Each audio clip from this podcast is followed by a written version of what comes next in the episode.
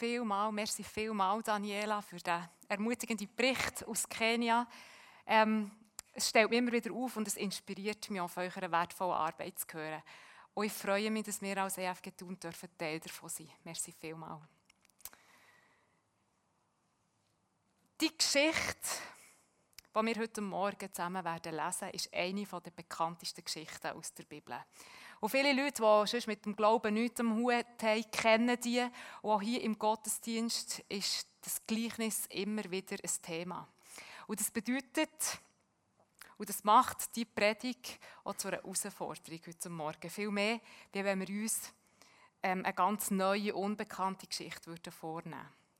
Aber der Text, so finde ich, hat immer wieder Überraschendes parat. Und ich bin gespannt, was er heute Morgen mit uns wird machen Ich rede vom Gleichnis vom barmherzigen Samaritaner.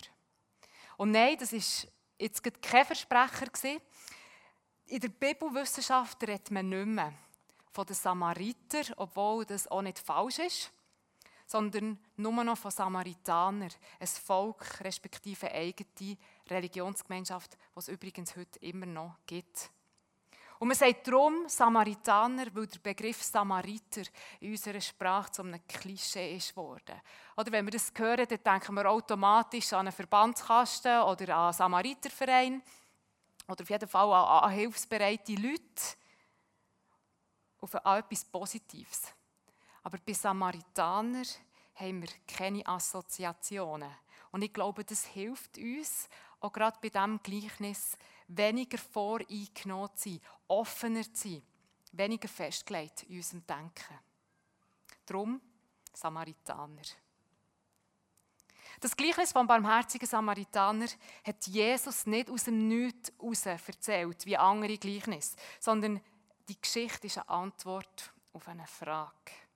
Die Situation ist die, das lesen wir in Lukas 10 ab den Versen 25, dass ein Schriftgelehrter, das heißt ein Experte von der Heiligen Schrift, zu Jesus kommt und will wissen, Rabbi, Lehrer, was muss ich machen, damit ich ewiges Leben bekomme? Was muss ich machen, dass ich ewiges Leben bekomme? Das ist nicht etwa eine außergewöhnliche Frage, sondern ein Thema, das die Menschen zu der Zeit von Jesus oft darüber geredet haben. Aber ein Jod, der nach dem ewigen Leben hat gefragt hat, nicht wissen, wie man nach dem Tod in den Himmel kommen kann. Das war nicht seine Denke, wie man ein zukünftiges Leben in einer anderen Welt bekommt sondern er hat vorgeschaut auf den grossen kommenden Tag, wo Gott sein Reich auf dieser Welt wird aufrichten und die ganze Schöpfung heilen, erneuern und wiederherstellen. Und die Frage nach dem ewigen Leben hat darum bedeutet, oder hat danach gefragt, wie stelle ich sicher, dass ich teilhabe an dem, was Gott in dieser Welt tut? Wie muss ich leben, damit ich ein Teil werde von dieser Bewegung, die ins Reich von Gott führt? Wie überkomme ich das erlöste, erfüllte Leben? Und Jesus, so können wir dann lesen, antwortet auf die Frage mit einer Gegenfrage, er fragt, was steht im Gesetz? In der Torah, den fünf Büchern Mose. Und der Schriftgelehrte zitiert aus dem dritten und aus dem fünften Buch Mose. Du sollst den Herrn, deinen Gott, lieben von ganzem Herzen, von ganzer Seele und mit all deiner Kraft und deinem ganzen Gemüt und deinen Nächsten wie dich selbst. Und Jesus sagt darauf, genau, richtig, mach das und du wirst leben. Jetzt bis hierher verläuft das Gespräch eigentlich ganz unaufgeregt, aber der Schriftgelehrte hat ganz offensichtlich nicht gute Absichten mit Jesus und fordert ihn darum raus und fragt weiter, ja aber, bitte schön, wer ist denn eigentlich mein Nächster? Und genau hier fängt das Gleichnis vom barmherzigen Samaritaner an. Jesus fängt an zu erzählen. Wir lesen aus dem Lukas-Evangelium, Kapitel 10, ab den Versen 30, in Luther Übersetzung. Es war eine Frau, die ging von Jerusalem hinab nach Jericho. Gut. ja, nur wollen, dass ihr wirklich zulassen und bei mir bleibt. Natürlich steht hier nicht eine Frau. Aber es steht interessanterweise auch nicht ein Mann. Nur in den neueren Bibelübersetzungen steht es so. Ich komme gleich darauf, warum das so ist. Aber im Originaltext steht ein Mensch. Es war ein Mensch, der ging von Jerusalem hinab nach Jericho und fiel unter die Räuber. Ein Mensch. Keine Angabe zum Geschlecht, Hautfarbe, Beruf, Status, Religion, Nationalität, alles völlig egal.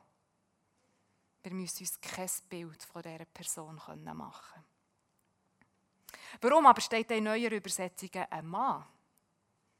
Weil für die Schriftgelehrten und die anderen, die zugelassen haben, wie Jesus hat erzählt, klar war, das muss ein Mann sein.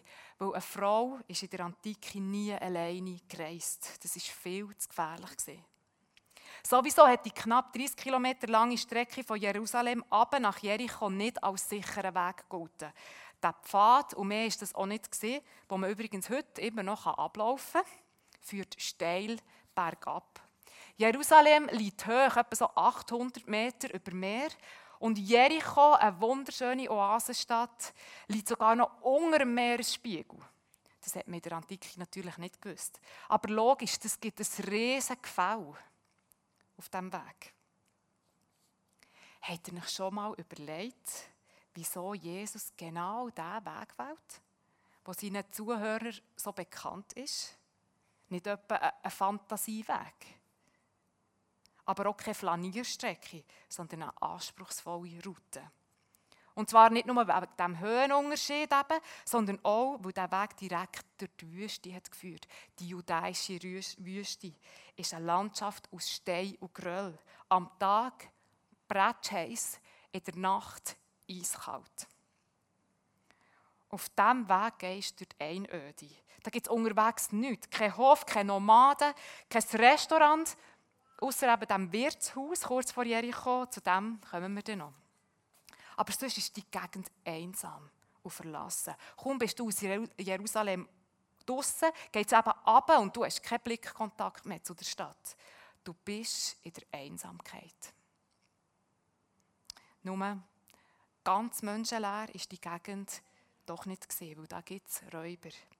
In der jüdischen Wüste gibt es viele extrem lange Höllen, und verschiedene Menschen haben sich dort drinnen versteckt, haben dort gelebt. Zum Beispiel Zeloten, so Widerstandskämpfer gegen das Römische Reich. Aber auch Juden aus der untersten Schicht, die verarmt sind und in Kriminalität abgerutscht sind, haben diesen Höllen Zuflucht gefunden. Und prompt wird unser Mensch, der auf diesem Weg unterwegs ist, überfallen. Wir lesen weiter. Die, also die Räuber, zogen ihn aus. Sie schlugen ihn und machten sich davon und ließen ihn halbtot liegen. Ich habe mich gefragt, warum eigentlich wird der Mensch hier überfallen? In so einer Gegend wäre doch auch ein Unfall realistisch oder zumindest gleichermaßen fatal. Ein Sturz und du bist genauso am Leben bedroht.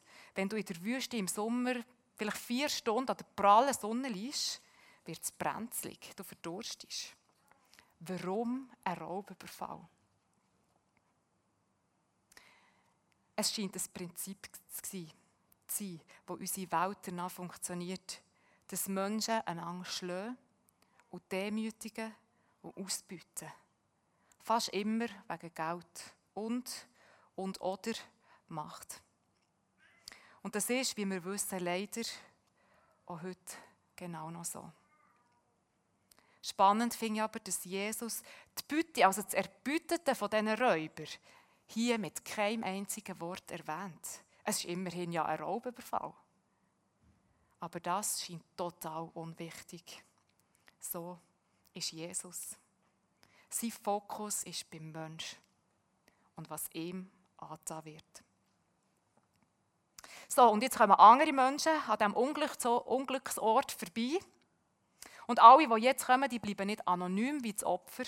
Die ersten zwei werden uns vorgestellt über ihren Beruf. Es traf sich aber, dass ein Priester dieselbe Straße hinabzog. Und als er ihn sah, ging er vorüber. Desgleichen auch ein Levit. Als er zu der Stelle kam und ihn, also der Verletzte, sah, ging er vorüber. Das Tempopersonal läuft vorbei. Beide lesen wir sehen, der Verletzte, aber sie helfen nicht. An ihren speziellen Kleidern sind sie schon von weitem zu erkennen was ihnen eigentlich zum Schutz hätte dient. Sie waren keine Kaufmänner, die nicht viel Geld auf sich tragen und Kleider. Also ich weiß nicht, welcher Räuber in einem Priestergewand hat in diesen Höllen umeinander laufen. Aber item, die beiden stehen heute Morgen nicht im Zentrum. Und darum sage ich jetzt auch gar nicht mehr weiter zu ihnen, obwohl das natürlich auch ganz zwei spannende Figuren sind. Weil der schockierendste Teil, glaube ich, von dieser Geschichte kommt erst noch. Wer kommt jetzt? Also nach meinem Gefühl wäre jetzt eigentlich so ein einfacher Bürger, oder einfach so ein Normalo, der jetzt kommt und hilft. Oder ein Schriftgelehrter, das wäre ja eine Möglichkeit. So könnte Jesus seinem Fragesteller ganz einfach klar machen, dass der Nächste jeder Mensch ist, wo man in Not antrifft. Aber es kommt anders. Ein Samaritaner aber, der auf der Reise war, kam dahin, und als er ihn sah, jammerte es ihn. Und er ging hin, goss Öl und Wein auf seine Wunden und verband sie ihm, hob ihn auf sein Tier und brachte ihn in eine Herberge und pflegte ihn. Ach du Schreck! Wer kommt und hilft dem armen Verletzten? Ein Samaritaner. Für uns Gaut tönt das doch echt okay, ja. Warum eigentlich, warum nicht, ein Samaritaner? Aber für einen Schriftgelehrten ist der Samaritaner das Letzte, nein, das allerletzte gewesen, was er in der Wende dieser Geschichte hätte erwartet hatte. Und wir können davon ausgehen, dass er Schnappatmung hat bekommen, wo Jesus den Namen Samaritaner schon nur hat erwähnt. Und dann wird der verhasste Typ noch zum Held der Story erkoren. Es muss für ihn fast unmöglich gewesen sein, die Geschichte auch noch fertig zu hören ein guter Samaritaner. Bitte? Das ist undenkbar. Unmöglich. Gibt es nicht. Juden und Samaritaner waren Finden, und zwar wirkliche Finden. Das Wort Samaritaner ist zu der Zeit von Jesus ein Schimpfwort, ein richtiges Dreckswort. Samaritaner waren für Juden viel mehr als nur einfach Ausländer oder Fremde. Warum der Hass? Geschichtlich waren die Samaritaner ursprünglich mal Israeliten. Aber wo nach dem Untergang vom Nordreich von Israel in diesem Gebiet Samarien eine Mischbevölkerung entstanden ist und wo nach dem neuen babylonischen Exil der Tempel in Jerusalem wieder neu aufgebaut wurde, haben eben die gemischten, die Samaritaner sich geweigert, sich den Juden in Jerusalem anzuschließen. Und sie haben ihren eigenen Tempel gebaut und ihre eigene Religionsgemeinschaft gegründet.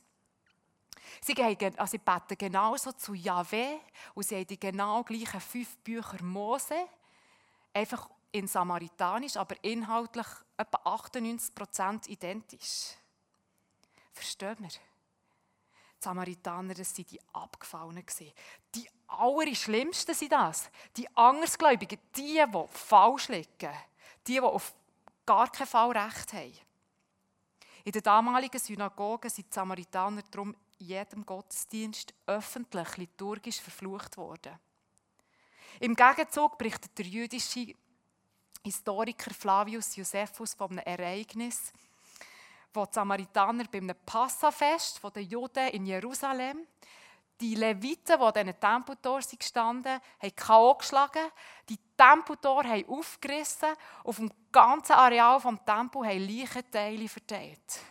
Und in der Folge hat der Tempel über Monate müssen gereinigt werden, also kultisch gereinigt werden. Das war nicht einfach ein Bubenstreich, sondern da hat es tiefen Hass gegeben. Und zwar auf beiden Seiten.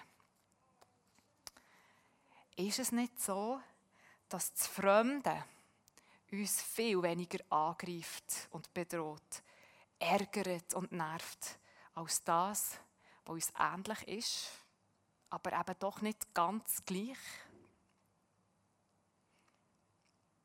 Und jetzt gehen wir zurück zu unserem Gleichnis und stellen uns vor, da kommt als dritte Person jemand um eine Ecke, der uns vollends unsympathisch ist.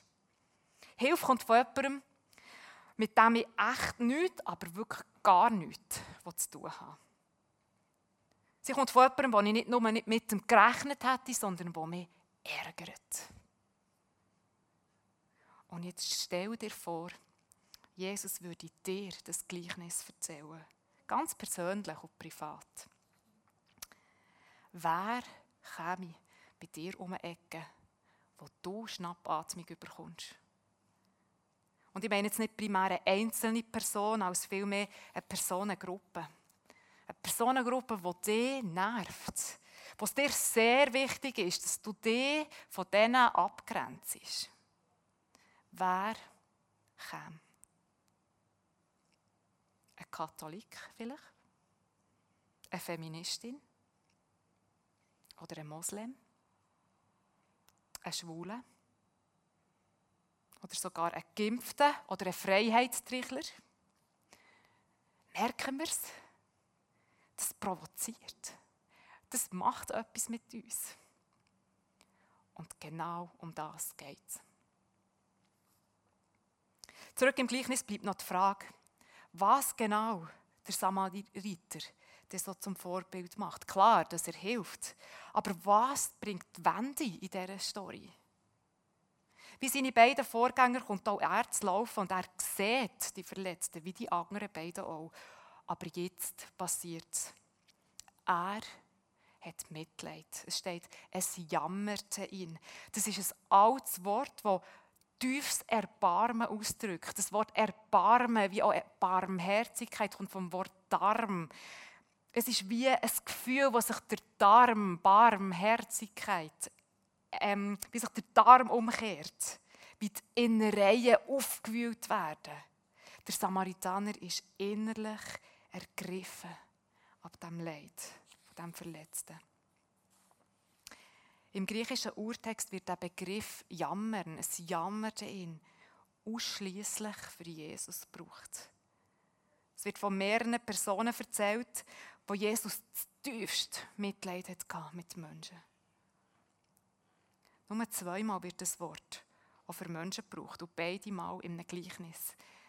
In einem, einisch in dem von heute Morgen und das zweite Mal, wo der Vater seinen verlorenen Sohn sieht heimkommen. Und das ist bestimmt kein Zufall sondern vielmehr ein Verweis, ein Hinweis auf Gottes Barmherzigkeit und sein Mitgefühl mit uns Menschen. Das steht am Anfang von allem. Dass er uns liebt, dass er sich erbarmt, wo er für uns ist. Er kommt auf die Welt, in unsere Not, in unser Chaos und unser Leid und wird zu unserer Rettung. Gott selber kommt zu uns, auch heute noch, Tag für Tag wenn wir zusammengeschlagen und kraftlos und vielleicht auch demütigt in unserer Wüste liegen. Und wie der Samaritaner hat auch er Öl und Wein dabei. Und das finde ich ein wunderschönes Bild. Öl hat der Linderung der Schmerzen dient und Wein zum Desinfizieren, damit Verletzungen können heilen Und ich möchte uns fragen, haben wir Gott unsere Verletzungen unsere Wunden her, damit er sie pflegen kann? Oder beichten wir nicht einfach allzu oft ein Liesling an, es geht schon. Kommen schon klar. Zurück in der Geschichte landen wir jetzt noch in dieser Herberge, ca. fünf Kilometer außerhalb von Jericho.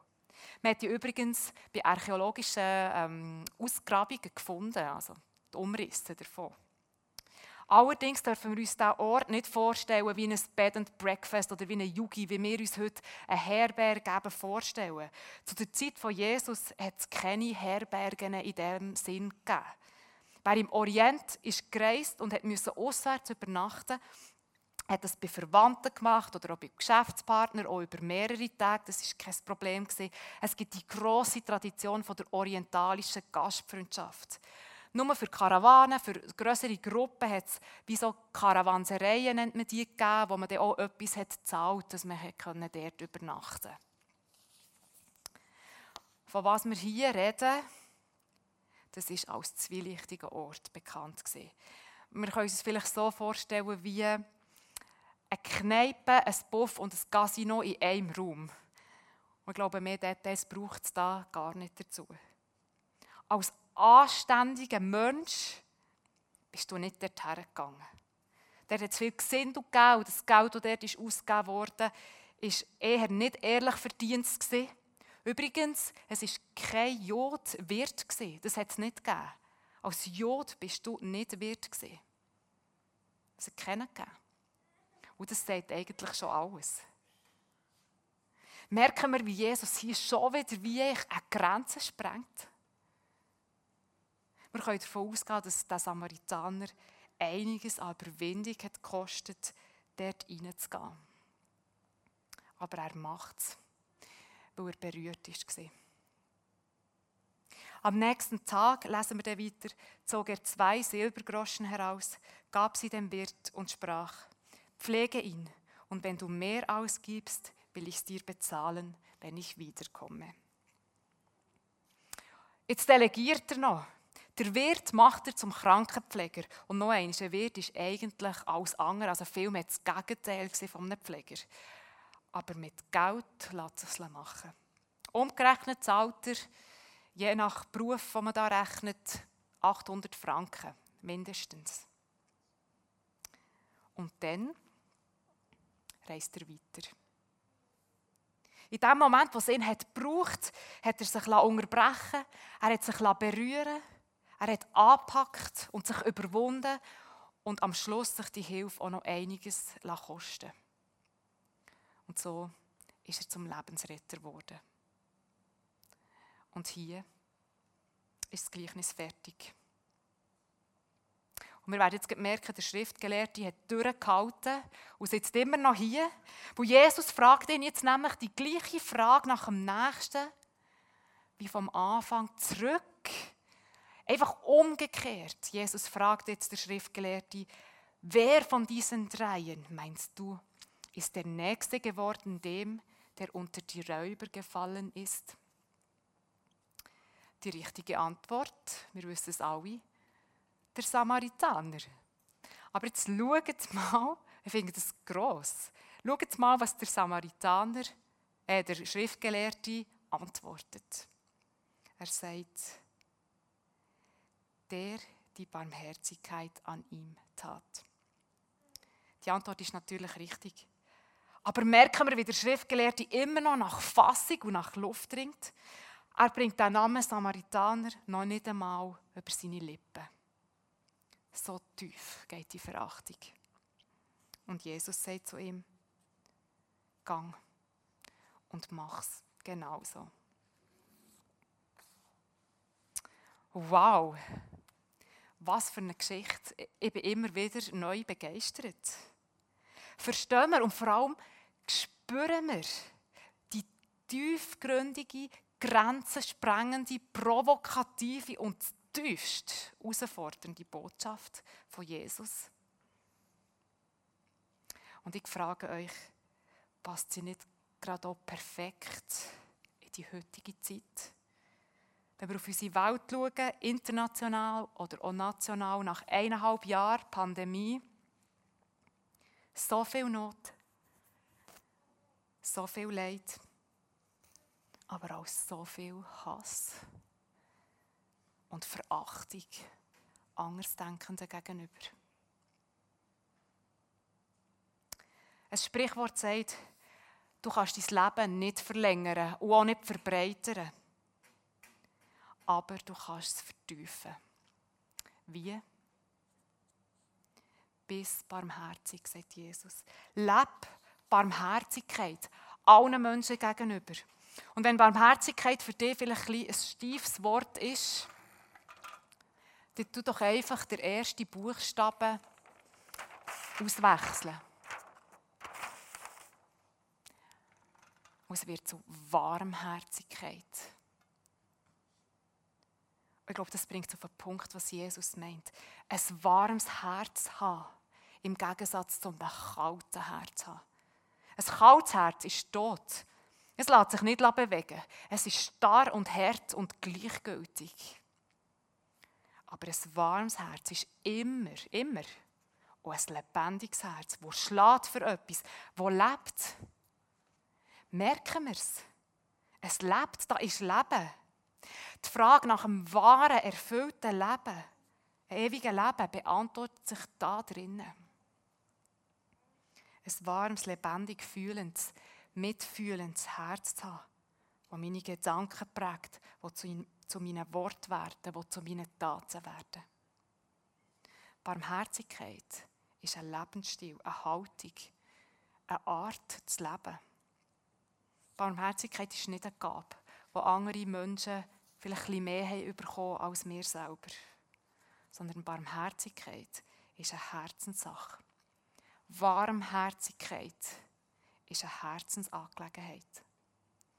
Und das führt uns noch einmal ganz zurück zum Anfang, zu der Antwort vom Schriftgelehrten, wie das ewige Leben zu finden ist. Nämlich lieb Gott, der Herr, von ganzem Herz und von ganzer Seele und mit deiner ganzen Kraft und deinem ganzen Gemüt und die Nächste wie dich selber. Wenn wir nur beim Ende vom Gleichnis bleiben und den Appell Gang und Leb so lesen, wird die Botschaft von Jesus zu einer Morallehre.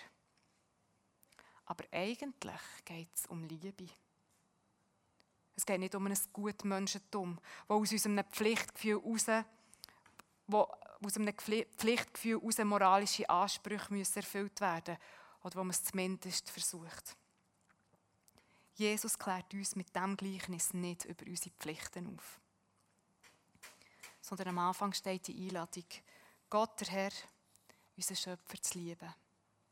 Und ich hatte den Eindruck, dass es heute am Morgen auch um diese Frage geht. Die Frage, die Jesus und Petrus stellt. Eine Frage, die vielleicht ein irritierend ist. Nämlich, liebst du mich? Liebst du mich, Petrus? Liebst du mich, Ivera? Liebst du mich, EFG Thun? Liebst du mich? Und ich bin letzte Woche im Wald spazieren, wo die Frage wirklich wie mein Herz hat bedrängt. Und ja, wieso müssen darauf antworten? Ich habe gesagt, ja Herr, du weißt, ich liebe dich. Und die Antwort von Gott, Gott hat den ganzen Moment durchdrungen. So lass deine Liebe für mich in Barmherzigkeit und in Freundlichkeit gegenüber anderen Menschen zum Ausdruck kommen. Lass Realität werden. Lass deine Liebe für mich dieser Welt, meinen Menschen zukommen. So wird sie glaubwürdig. Nicht indem wir einfach Herr, Herr rufen, sondern durch Taten und Worte der Liebe und Warmherzigkeit gegenüber unseren Mitmenschen.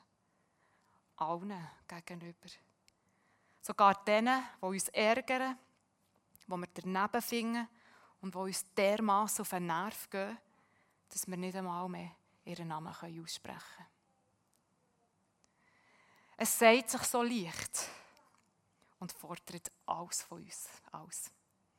All in hat Sarah am letzten Sonntag genannt. Das geht nicht halbpatzig, nicht halbherzig. Es ist nicht der breite, bequeme Weg, sondern der schmale, der anstrengende Weg, der uns etwas kostet. Vielleicht Geld, Zeit, Energie, Ansehen, Überwindung und Selbstbeherrschung.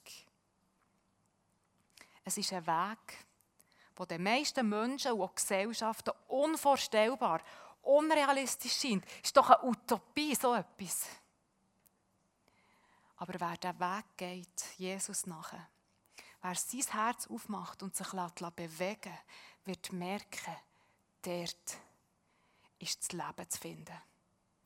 Das pure Leben. Nicht das Leichte und Unbeschwerte, aber das tiefe, wahrhaftige, bewegte und erfüllte Leben. Das Leben mit Ewigkeitswert. Barmherzigkeit ist keine Kopfsache, sondern eine Herzenssache. Liebe und Warmherzigkeit machen den Unterschied in unserer Welt. Ob im herzlichen und freundlichen Umgang mit Andersdenkenden und Andersglaubenden. Oder ganz konkret in diesen Momenten, wo wir uns unterbrechen weil jemand unsere Hilfe braucht, unser Beherzten anpacken oder einfach nur ein offenes Herz, das zulässt. Fassen wir uns ein Herz. Amen.